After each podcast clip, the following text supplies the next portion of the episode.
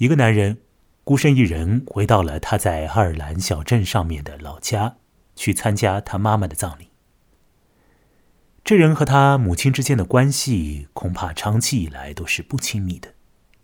反正，在葬礼上，他处在一种疏离的状态里，他的哀伤被压在一种尺度内，他会神思恍惚，会跳出那个气氛，以一种间隔的距离来看待自己，看待周围的人，也看待他的妈妈。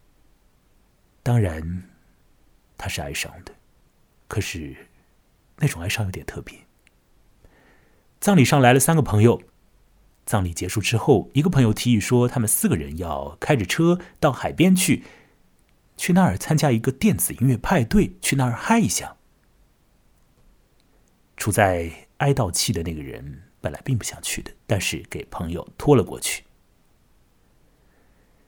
那儿真的有一个派对，什么样子的派对呢？就是那种会放很闹的音乐。啊许多人在那里跳舞，然后搞很久的那种派对，忘乎所以的派对。他们在那里跳舞，一直到了天亮。四个人到了沙滩上，决定下水，到海里面去玩。他们脱掉了该脱的衣服，进到水里。那个刚刚死去母亲的人和。这三个朋友之中的一个，就有了非常之亲密的身体接触。让我直白的告诉你，那就是性接触，但，啊，不是一般意味上的那最后一步的性，但是也是那种可以导致人达到高潮的性。不过，他们两个人没有到那个点呢。后来四个人就开车要送那位刚刚死掉妈妈的人呢回他的住处。这故事后来又怎么样进行呢？我要告诉你，它终结在一个很温暖的状态上。这样的情节你听起来如何？会不会觉得有点离经叛道？会不会觉得有一点嘛？怎么那么的奇怪？但是是不是也会感到有一些刺激？我为什么又讲？这是一个温暖的故事呢。三个朋友都是男人，死掉妈妈的那一位也是一个男子。三个朋友，爱尔兰小说家科尔姆托宾所写的故事，被收录在在两千零六年的时候所出的短篇小说集《母与子》当中。我要来说说这个故事。这故事始于。呃，葬礼的这个情景，那么葬礼上面的情况大概会在故事之中呢有五分之二的篇幅。我等一下会来读那个部分，而后再来同你说，在海滩那儿，在电子音乐派对那里情况是怎么样的，以及那个派对收场之后所有的状况。涉及到性的部分，我可能要稍微做一点点的含蓄的处理，因为在故事的原文内，他们被写的相当的直白。这是一篇在一定程度上非常具有刺激效果的短篇小说。可是让我再说一次，我觉得它是一个温暖的故事，非常的暖我的心。在本次的讲述之中呢，我会用到几段电子音乐。他们会出现在节目的后半部分里。那一开始我们还是要去那个葬礼的。本次节目里面所用到的所有的音乐都来自于一个叫做 Moby 的电子音乐人。那么，就先在毛笔的音乐《My Weakness》当中进入到这故事。我要来读三个朋友的开始部分。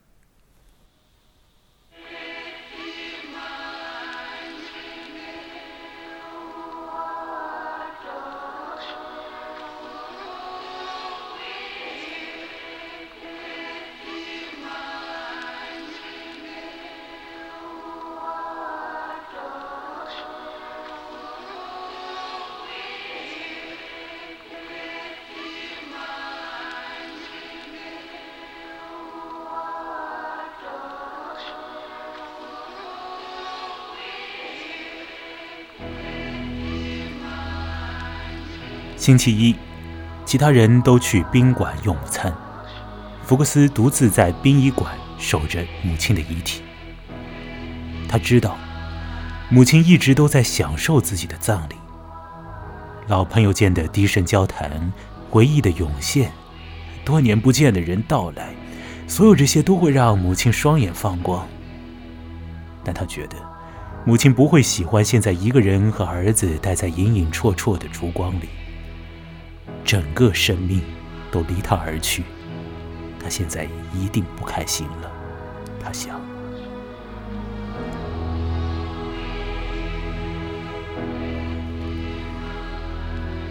他想轻声对他说些安慰的话，说母亲会一切都好，会安息的。他站起来看着他。他死亡的脸上没有活着时的柔和神情。他希望有一天能忘记他毫无生气躺在棺材里的样子，在僵硬、安宁、纹丝不动的面具之下，有着旧日苦痛的淡淡痕迹。给他整理仪容的是入殓师或护士，他们把他的下颌弄得更坚实、紧凑。几乎往下削尖，还有奇怪的皱纹。他知道，如果母亲此刻开口说话，她的老下巴会回来，还有她的老声音、老笑容。但这些都没有了。适才见过他的人想认识他也来不及了。他想，没人能了解他了。突然间，他想哭。他听到外面的脚步声，是一个男人用沉重靴子踩着水泥地的声音。他差点吃了一惊，居然有人此刻来打搅他，为他守灵。他一直坐在那里，仿佛门是关着的，他不会受到打搅。出现的人是个身材高大的中年男子，走路时背略有些驼，表情温和谦卑。福克斯肯定自己从未见过他。那人带着一种生硬的尊重朝棺材走去，没有留意福克斯。先画了个十字，然后轻轻的抚触一下逝者的前额。福克斯觉得，他看起来像是镇上来的，不是邻居，但一定是母亲多年前认识的人。他知道，母亲被这样展示，被来的每个人触摸，一定吓坏了。但他也只有几小时了。时间一到，棺材就会合上，被运往大教堂。那人坐到福克斯身旁，仍然看着他母亲的脸，两眼注视，仿佛期待他在摇曳的烛光中有所动作一般。福克斯想告诉这个人，没必要这么盯着他看，他已经死了。这么一想，他差点自己笑起来。这人又画了个十字，然后朝福克斯转过来，伸出大手，流露诚挚的慰问之情。真为你的事感到难过。谢谢，福克斯说：“多谢你能来。”他很安宁，这人说：“是的。”福克斯说：“她真是非常好的太太。”这人说：“福克斯点头。”他知道这人会等上至少十分钟，然后才能有礼貌的离开。他希望他能自我介绍一番，或者给点身份的线索。他们默默坐着，看着棺材。时间一分一秒过去，福克斯觉得奇怪，怎么还没人来？其他人肯定已在宾馆用完餐了。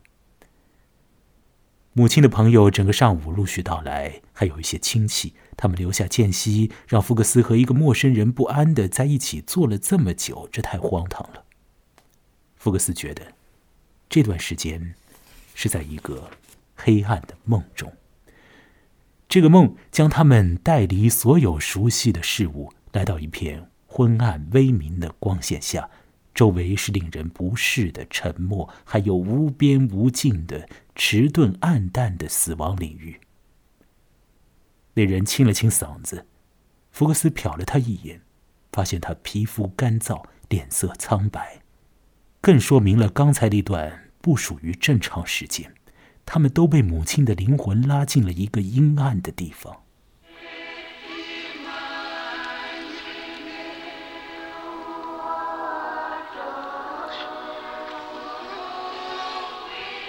故事的原文我先读到这个地方，那到此，我想你已经能够感觉得到，克姆托宾在他的作品之中所灌注进去的那个情感是多么的强烈。虽然说他在写的是一种疏离的状态，可是，在字里行间，情感力量我很可以看见的，甚至是在这个字词的间隙里面都有那种东西存在。那希望我刚刚的念读可以把某种东西传导出来。那搭配这个 Moby 的音乐，气氛或许更好一点。等一下我会放 Moby 的电子乐啊。那我们还是在这个灵堂里面再要待一段时间。事实上，呃，葬礼仪式呢还没有正式的进行，还是在守灵的阶段。在那个时期，小镇上面的一些人会跑过来表示他们的哀悼之意。那么，那个有点迟到了的男子呢，在我们的小说主人公这个福克斯的眼中，是一个形象模糊的人。他不晓得那个男人的具体身份是如何。那可见呢，福克斯已经离开小镇有一段的时间了。因为小镇上面嘛，人和人大概都是熟悉的，你要说亲密嘛，是说不上。在这种。葬礼的场合呢，也许也会出现一些小小的尴尬吧。在这个男子的眼中，福克斯是一个什么样子的小孩？托宾后面写了一点点的对话，从中可见呢，这个男人呢会觉得这个福克斯啊，大概不是什么一个好小孩。比如说，福克斯的体育恐怕是不怎么好，那么大概呢也不算是特别的聪明伶俐。也许福克斯就是这么样一个孤僻的一个人。也许吧，在小镇上面有一种无法融入这个小镇生活的那种感觉。或许他是这样的一个人。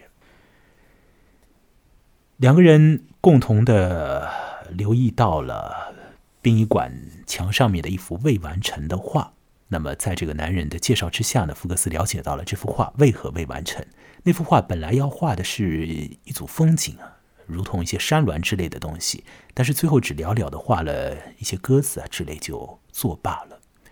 原来呢，那个画工在工作期间呢，妻子突然死了，那么他就在那个灵堂里面为他的妻子做了仪式，而后他就再也无法呃投入到作画上面去了。他觉得说，在那边工作的时候，不知道从哪儿就会冒出什么东西来，那个不安的感觉，那种死亡的气息就一直控制着他，他没有办法走出去。在这里呢，这个小说再再的在提醒读者一件事情，那就是死亡了，也是在让这个福克斯呃这个回乡的人去确证死这件事情呢的确发生，并且死这个气息，死所带来的这个气氛确实已经在他的身边了。第二天就是葬礼的正日，那在。入土仪式上，所有挚爱的人都会过来肃立着去陪伴福克斯，也是送他们都有点认识的那个母亲啊最后一程。甚至于连那个画了几笔画就搁下画不下去的画工也来了，他站得比较远，仿佛是隔空的见证这个仪式一般。此间呢，福克斯留意到他的那三个朋友也出场了，也到来了。那三个朋友本身是都柏林人，不过他们此前刚刚结束了在荷兰阿姆斯特丹的旅行，他们是风尘仆仆的过来的。虽然来的有点迟，但是还是赶上了那最为关键的时刻。在那个时刻里，他们陪同了他们的朋友福克斯。葬礼进行到一定的时候，福克斯上前和他的伙伴打招呼，喊他们三剑客。那三个人呢，报以有分寸的回应。此间，我们得知了那三个人的名字：一个叫米克，一个叫阿兰，一个叫科纳尔。这三个人是肃立着参与葬礼的。在福克斯的眼中，啊，他们从来都没有那么样的肃然过。米克阿兰和科纳尔是什么样子的人，在这个地方，作者基本上没有写，他只对米克有了一个简单的修饰，说他是一个羞涩的米克。好，他们留了电话，然后分开。葬礼还有一个尾声要走，在那个阶段里面呢，福克斯和他的家人在一起，喝了比预想之中要多的酒。第二天睡得比想象之中要迟很很多。那醒来以后。本来福克斯打算在他母亲生前所生活的那个区域里面再逗留一段时间，想要和母亲稍微走的那么近一点，缓解一下那种疏离的状态。可是他做不到，他必须得离开。他准备要去都柏林港口那边的一个房子。那此时，那个羞涩的米克打来了电话，跟他讲说，晚上一定要和我们在一起，我们要带你去参加一个电子音乐派对。福克斯讲他太老了，不适合电子乐。然后他想了想，又收回了那个话。他说：“电子乐对他来说太无聊了，而且他讨厌沙滩，他不想去。还是说他想去，但是似乎那个阶段是一个哀悼的阶段，不能够去参加那种活动，还是如何？不太晓得。总而言之，他拒绝了这个邀请。”但是米克呢，跟他讲，一定要去的，一定要去啊。那么他们就说好了时间，在那个时间上，米克和他的另外两个朋友啊，就开车过来，把福克斯拉上去，这四个人就往沙滩那边过去了。那么在行车的过程之中，他们就开始做一件事情，这件事情呢是嗑药呃。我具体的段落就不读了这个地方，但是我要告诉你，他们确确实实干了那件事情，并且那至少一部分的人吧会试图进入状态，但是福克斯并不一定在那个状态里。三个朋友中的有一个朋友和他的母亲的关系也很疏离，那么在行车的过程中，他也讲了这一点。当然，那个话题呢没有被一直扯下去，因为那显然是一个不太适合讲的话题。他们要去的是一个快乐的派对这个行车的过程是有一点点的时间的，需要花一点的时间的。那么也绕来绕去的，当中好像还经历了一些有一点的险险况，你知道吗？他们都嗑了药了嘛，所以看出来的这个景象可能有一点点的迷糊。比如说，他们好像看到有人会突然闪过来啊之类的。但反正绕了一绕，最后还是找到了那个聚会的发生地，那儿真的有一个电子音乐派对。是那种有二三十个人可以在那边跳舞的那种场子，啊，已经有那么多人，二十几个人在那里了。那那那里就在放着电子音乐，在那个气氛里，他们应该要去跳舞。各位听者，我认为在很多时候，我们不妨跳舞，甚至应当去舞蹈起来，那可以使得我们的身心进到别种状态，而和伙伴在一块跳。通常来讲，是可以使得我们感到快乐的，至少可以放松下来吧。追悼仪式已经完成了，葬礼也做完了。那种伤痛一定还在，不管它的烈度如何，不管它存在在心中的哪个位置，它当然还在。与母亲的关系要怎样修复，这是一个人生的课题，需要福克斯去处理。也许很难处理吧，但是眼下，三个伙伴在啊，三个朋友把福克斯拉到了那个沙滩上的电子音乐派对现场啊。既然去了那样地方，那就不妨跳起来吧。各位，我也很想把你带去那里啊，甚至也想将自己啊推入那样的场子里。那么。就让我来做起第一节，放出一段适合跳起来的音乐。我要放《Moby 的 Almost Loved》。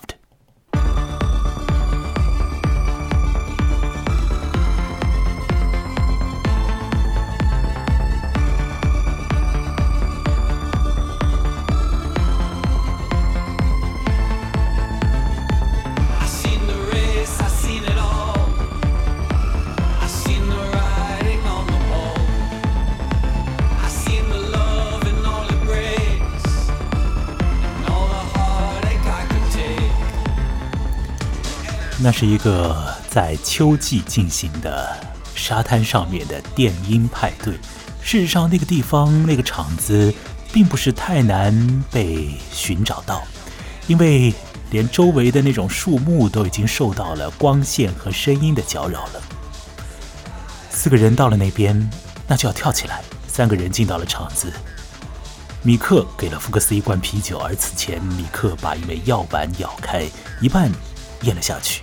另一半是用舌头交给了福克斯，那应该就是啊摇头丸吧。不过不要在意那个东西，既然到了那里，啊，一切都可以不要有拘束了，都可以跳起来了，就随着音乐跳起来吧。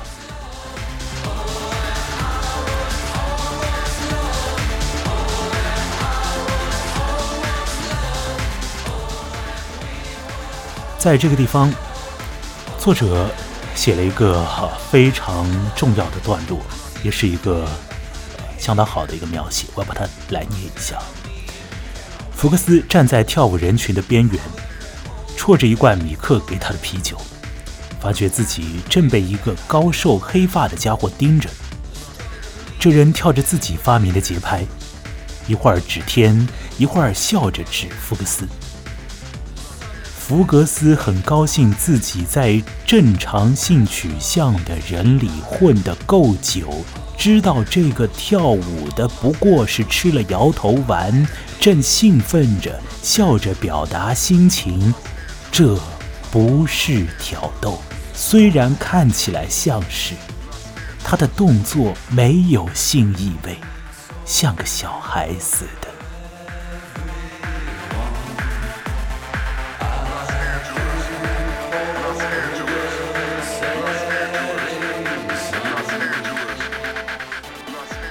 因为这个段落，因为这样的描写，所以我们了解到了一个存在在福克斯心中的，算是一种隐秘吧。福克斯会认为他是一个性取向不太正常的人，当然他的这种想法本身是不好，也是可以讲是不对的。那福克斯会觉得他在。正常性取向的人里混得够久，那他当然要混得很久了。啊，正常性取向性取向的人，那就是多嘛，那怎么办？你就要在里面混嘛。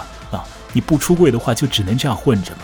那福克斯了解得到，那种在舞蹈场所里面对他做动作的、对他做姿态的那个男子，他只是在那个气氛里如此坐着而已，对他没有。任何其他的欲求，不存在性方面的暗示。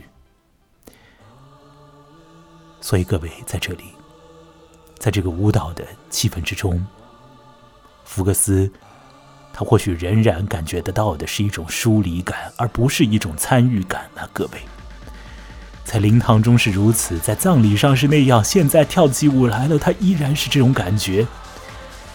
别人可以如此之自然的。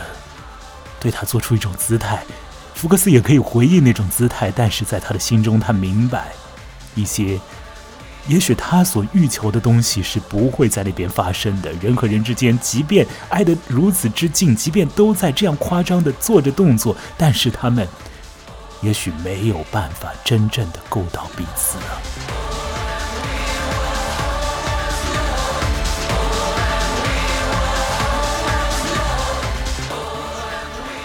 随着这个摇头丸的药力的贯通全身，福克斯会感觉得到他的下巴颌开始有了那种刺痛的感觉，鼻子下面也有了那种刺痛的感觉。于是他自己也开始尽量纵情的跳了起来。他的三个朋友陪在他的身边，和他一起跳着。这个时候。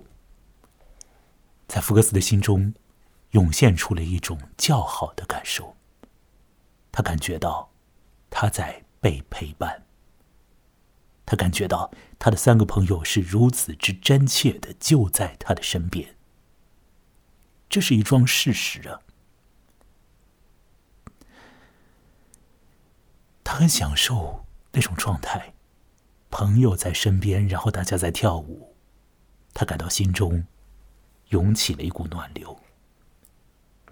他们就这样跳着，当然过程之中也许也需要别的一些助兴的那种东西，所谓的更多的药丸之类的。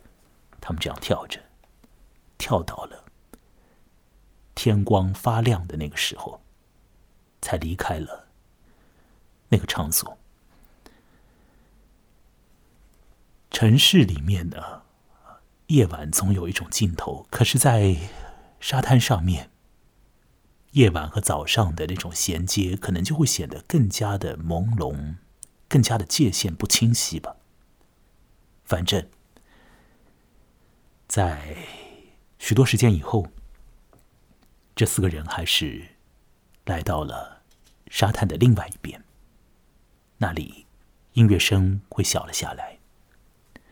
那么，他们开始喝一些。龙舌兰酒啊，那也是一种烈酒。当然，那个酒的滋味或许已经品不出来多少了。一个晚上都这样过去了，那只不过是一种像是毒药一般的饮料啊。照这个小说里面来讲的话，他们这样喝着。有人提议说要去水里，所以他们就开始脱去衣服。准备进到那个海里面。此前啊，福克斯又咽下了一半米克所递给他的药丸，当然仍旧是用舌头给他的。那个时候，福克斯清晰的体味到了他和友人在一块儿。互相触碰的漫长的时间的余韵，这种感觉被他体会到了。然后，他的那几位朋友要开始脱衣服，要开始进到那个海水之中。这时，整个小说、整个故事到达了他非常妙的一个地方，而这个地方恐怕我本人，呃，我本人有点胆小，所以原谅我。我大概没有把它没有办法把它很清晰的表达出来告诉你，但我要跟你讲的是，在水里面，呃，两个伙伴和米克以及这个福克斯之间呢，稍微有一段距离，所以当米克和福克斯他们挨得比较近的时候，在水下面那个。被前文说是羞涩的那个米克，偏主动的做了一些动作，而那个动作呢，那组动作呢，它就是和性有关的。米克会说：“是不是可以来一次，只一次，可以吗？”而福克斯立即回应了他的那种动作，这里存在着很清晰的。男男行为的这种描写，我在这里真的啊，抱歉，我没有没有勇气把它来清楚的念出来，念给你听。但我要告诉你，作者用了一页多的内容来写那个过程。也许对于男性听者而言，可以更为了解在那个过程里面发生了一个什什么样的一种情况以及情态吧。不管是。异性恋也好，是同志也罢，或者是别的取向也可以，都可以更为清晰的感觉到这一点。因为有一些句子，也许部分女听者会不能够全然理解清楚。比方说，在那个过程里面呢，呃，福克斯他会不想要到达那个射精的点，他觉得那意味着失败到了某个尽头。而对方米克似乎也不想，他们都不想要停下来。虽然他们都在那个水里面冻得发抖啊，那是秋天。可是，纵使是不想，但总得会到一个阶段，啊，总得要有一个收敛。那那个点没有到，那个所谓的高潮没有到，但是他们还是上岸了。他们还是穿上了衣服，然后进到了车里。水下发生了什么？啊，我保留。不过我要告诉你，那就是性啊，但是没有那种最后的那个性的这种动态我们一般以为的那个最后一步。好，那么这四个人就又回到了车里。这个时候呢，啊，车子继续开，那么就要把福克斯送到他的住所去。此时福克斯的心情是什么样的呢？我想，这里真的是大家要尽量的去体会一下，不管你是同志还是异性恋，是女性还是男性，是呃年纪很大的听者，还是呃像我一样年纪的人，或者更小一些，我们尽量的去体会一下福克斯在那个回程的过程里面，他的心情是怎样的，他的心绪是如何的。他的母亲刚刚死去，那个葬礼的那种气氛，现在已经可以被放在一边。他是一个没有出柜的同志，他得到了他的朋友的陪伴。那三个朋友知道他是同志吗？文章里面根本就没有写。而米克那个所谓的羞涩的米克，他那样主动的去做那样的事情，米克自己又是不是一个同志呢？书中实质上这个故事里面也没有去指戳这一点。也许那只是一个行为而已，也许那只是药劲发作，也许那只是人们在某种化学物质的刺激之下，在一晚上的这种声音和光线的这种搅扰之下，随后又在喝了龙龙舌兰酒之后，又在那个有点凉的水里面，然后你就做出了那种姿态，甚至于那仅仅是出于安慰你的朋友，谁知道呢？让我们尽量的感受一下。在回程之中的那位福克斯的心情，他会想要什么？回程的时间也不会那么快就过去，但是他终究会过去。康姆托宾是一个情感力度相当之强的作者，呃。在这个回程的过程里面所写到的那种感受，对我来讲，也是一个呃，是我很动容的一个地方。那么，甚至于那种动容要超过在前面的那个身体刺激上面的呃这种感动感。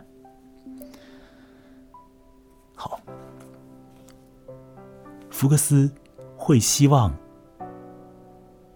他。可以和米克单独的相处一段时间，他会希望他的另外两个朋友可以因为一些情况暂时的离开那个车子，留下他和米克两个人在那里。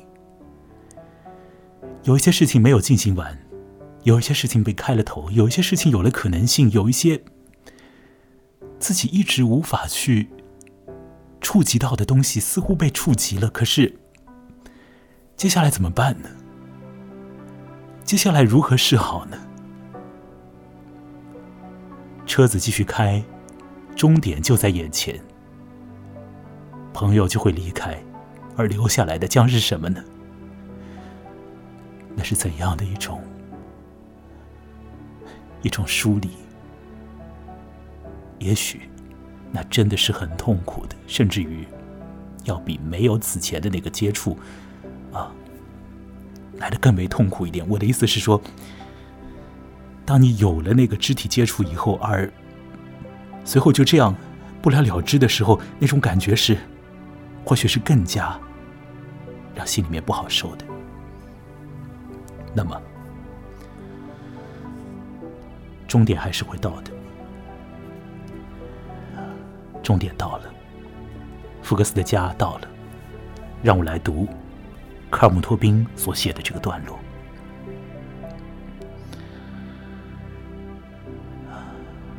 福克斯知道半小时后就能到家，他没机会对米克说出他的意思了。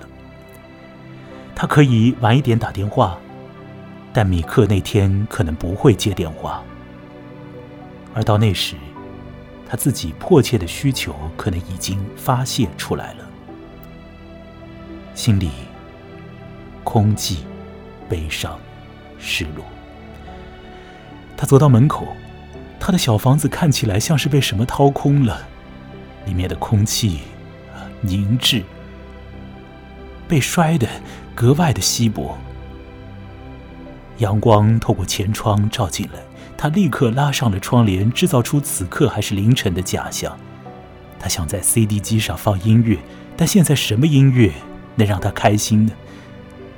正如酒精，也不能帮忙让他入睡。他觉得，如果有地方想去，有明确的目的地，就能够走上一百英里。他此刻什么都不怕，就怕这种感觉不会消失。他的心脏怀着对生活的强烈不满而跳动着。音乐还在回荡，灯光还在眼前闪烁。他觉得仿佛被某种尖锐的认知之翼擦过。这是一种微妙而神秘的感觉，几乎能与上一周的事情相提并论。他躺在沙发上，因无法抓住赋予他的机会而感到晕眩，充满挫败感。他昏昏沉沉的，但没有睡着。各位这儿所说的上一周的经验，大概就是母亲离世之后所带来的那个啊一种尖锐的一个心理上的这种触动。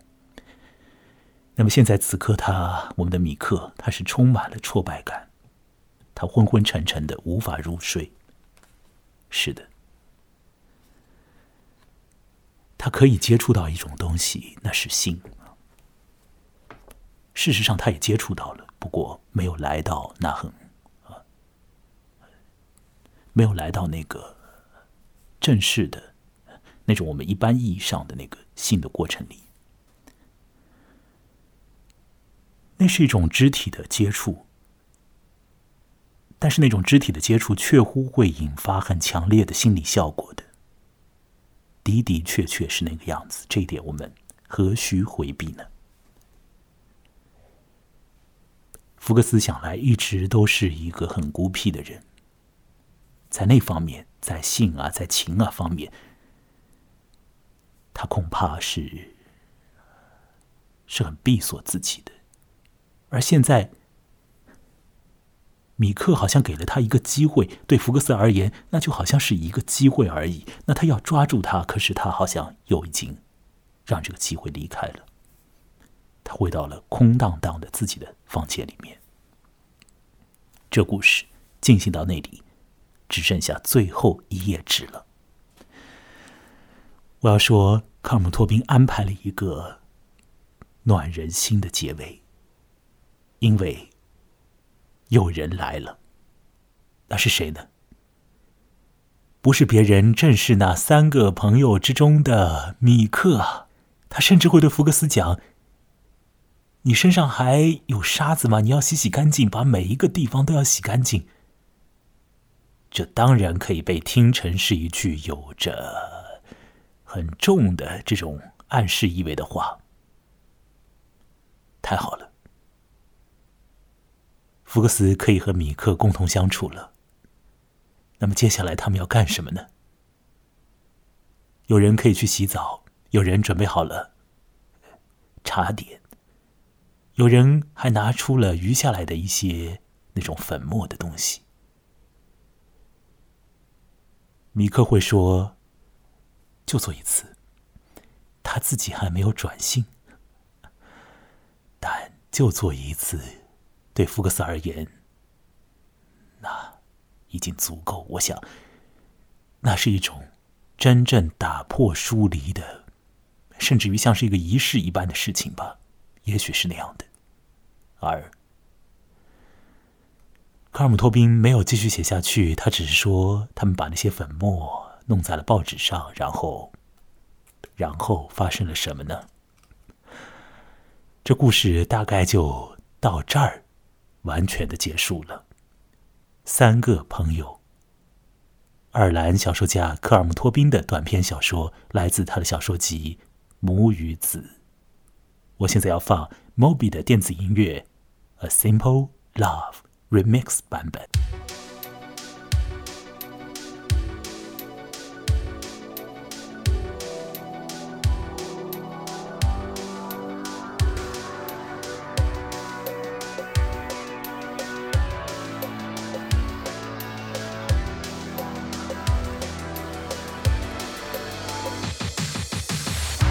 saving kind, the clueless sadness tries to feast on sand. So please believe this, try to know that we will save you then. Like stars are flashing by, the world will get one chance at life. I can see the net of heaven, close and hope of days I love.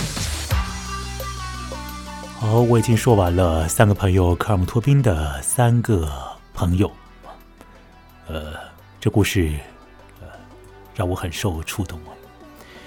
呃，我在几年以前开始看克朗托宾的东西，那么呃，他的《母与子》这本小说集看了，后来《空荡荡的家》也看了一部分，他的长篇小说《布鲁克林诺拉韦伯斯特》这样的书啊都看过，还找到了克朗托宾的中文的主要译者百丽小姐，和她聊过不止一次，那么也聊得很开心，呃。我记得在几年以前，我和他 在复旦大学里面的一个房间里面，把整本《母与子》这个故事集里面的每一篇故事大概讲了什么，然后我们两个人的感觉都这样交流了一下，那是很很开心的一个下午。呃，现在我重新回看三个朋友，呃，和第一次所看到的时候的，和第一次接触这故事的时候所获得那种刺激感啊，有点的不同。我好像更加看到了这故事里面的一些，呃，那种曲折的一个心境的一个转化。呃，你怎么样来看这故事呢？我想这是一个对于同性恋读者而言的话，会是一个很有意义的、意义感非常强烈的一个故事，里面存在着仪式性的东西，有葬礼，也有一种近似于。新生的仪式。康姆托宾本人是一个呃同志，那么他所写的小说，很多时候也会讲到性取向以及个人身份，也会讲到家庭的里面的这种关系的疏解，以及在这个过程里面所遗留下来的张力，会讲到一个人漂泊在外的时候的种种的感受，那么。有了漂泊经验，再回到故乡的时候的那种感觉这些啊，性取向啊，个人身份啊，漂泊感呐，家庭里面的关联呢，这些都是科尔姆托宾这个作者他长期以来一直在写的一些一些他的主题，在短篇小说里面，在长篇小说里面都有反映。这是一个情感力度很强烈的作者，并且他完全不避讳同志这一面的个人身份。对于他自己的创作的那种影响，在需要直白的地方，他可以变得非常直白；而需要含蓄的地方，或者说在其他地方，他可以变得相当的含蓄。可是，在这种含蓄里面，甚至于在字和字的这个沉默的间隔里面，我已经讲过，也有很强的这种情感的张力，非常好。我很喜欢克尔姆托宾，但我不知道你会不会喜欢。这个故事，我还是有点担心啊。不管怎样，这是一个有意义的故事。我想，我希望一些听者，如果在处于一个疏离感之中的话，听到这个故事的话，对他而言是一个，或者说对你而言，也许也是一种，也是一个安慰，或者说，呃，会缓解一些。你现在所有的那种苦痛啊，那么是这个样子的。对于每个人来讲的话，自己所必须得去经受的那个生命里面的一些的情况，都各不一样。母亲和你的关系或强或弱，那么你和另外一个人的关联。有可能是或有或无，有可能长期都不会有。有一些融合感，有一些参与这个世界的感觉，可能很难被勾连起来。也许会是那个样子。这世界上有一些人的确活在那种状态里，但是，我还是要最后要提醒大家一点，那就是说，三个朋友里面的那些的情况，它是发生在过去的。呃，在我们现在这个空间里面，可能很多东西也都可以被改变。那么，另外就是说，要注意一下你身边的友情。呃，留心一下你身边的人呢。呃，是会有一些可能的，我想，是会有一些呃，让你得到身心真正这种触动感的东西是会有的。不要觉得不可能。至于说和呃母亲的关系，和原生家庭的那种关系怎么样去处理？当然，那也是一个课题。这故事从一种极其强烈的疏离感和压抑感之中走出来，走到最后一个温暖的涌流，涌入了小说的主要人物的心中，也到了我的心里。这就是三个朋友，我就说到这里。要得到我的节目的更新，请你来添加我的微信公众号，名字叫木来，我本人也叫木来。木是什么木呢？羡慕的木，来是过来的来，添加木来吧。另外呢，我有一个网站，网址是 m u l a i，就是木来的拼音，然后要点 x y z，在那网站上，在微信公众号里都可以看见我的呃。节目的情况，那么也可以看到一些别的东西。每一次的节目呢，也都会配有一些文字的说明。啊，反正希望大家来添加微信公众号，然后呢，也可以去访问我的网站，多给予我支持。呃，我也要留心一下我的听者之中是不是啊有一些什么样的可能性。那反正呢，嗯，这次的节目就到这个地方。那。如果大家可以来给予小额的支持的话，通过微信公众号来进行打赏的话，那么对于我接下来做节目是非常有帮助的。这一点我还是要来重新的把它说一下。好了，就到这里吧，下次再会。